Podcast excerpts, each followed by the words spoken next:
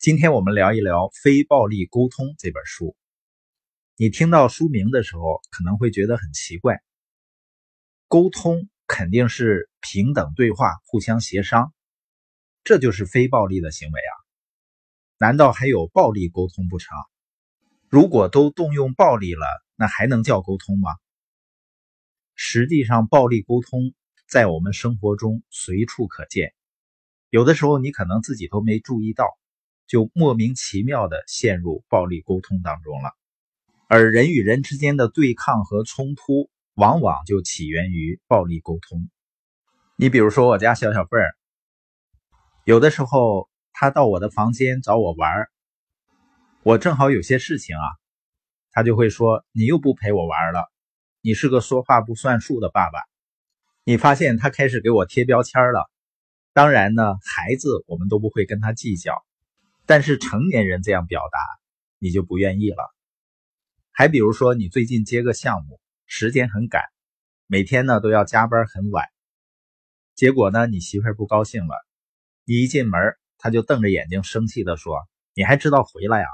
天天这么晚回家，家里什么都不管，谁知道你真是加班还是喝酒去了？”他如果这么一说，你是不是也很火？本来就很累。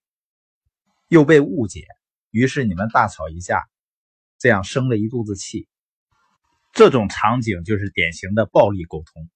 这还是生活中的小事儿，往大了说呢，包括很多国际上的贸易争端，也充满了这样的暴力沟通和剧烈的冲突。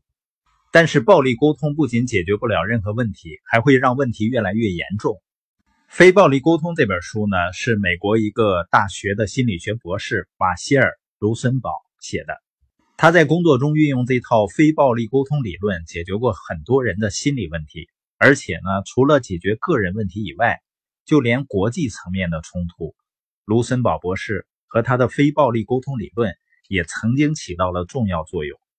比如，为了缓和美国和巴勒斯坦之间的紧张关系，卢森堡博士应邀去巴勒斯坦做了一场演讲。当时台下的很多巴勒斯坦人就痛骂卢森堡，让他滚出去。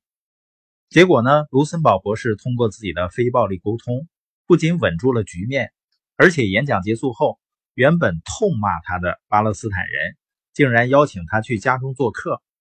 像这种通过沟通来解决剧烈冲突的经典案例，会让你深深感受到沟通的巨大能量。那今天我们主要聊。平等的交流是怎么变成暴力行为的？有四个原因，分别是道德评判、进行比较、回避责任和强人所难。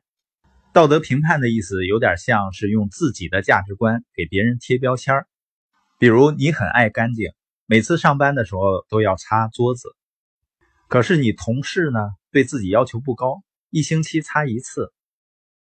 你心里就暗暗给小王贴上了邋遢和懒惰的标签贴标签呢，就是道德评判。这一刻，你的偏见就产生了。这种偏见会阻碍你和同事进行平和的交流。就是说，如果你进行平和的交流，应该怎么说呢？小王，我发现你一个礼拜才擦一次桌子。你看咱办公室窗户不密封，灰太大。桌子上灰太多呢，对身体也不好。你每天擦一次会更好。如果这样的表达方式呢，就能够体现你的关心。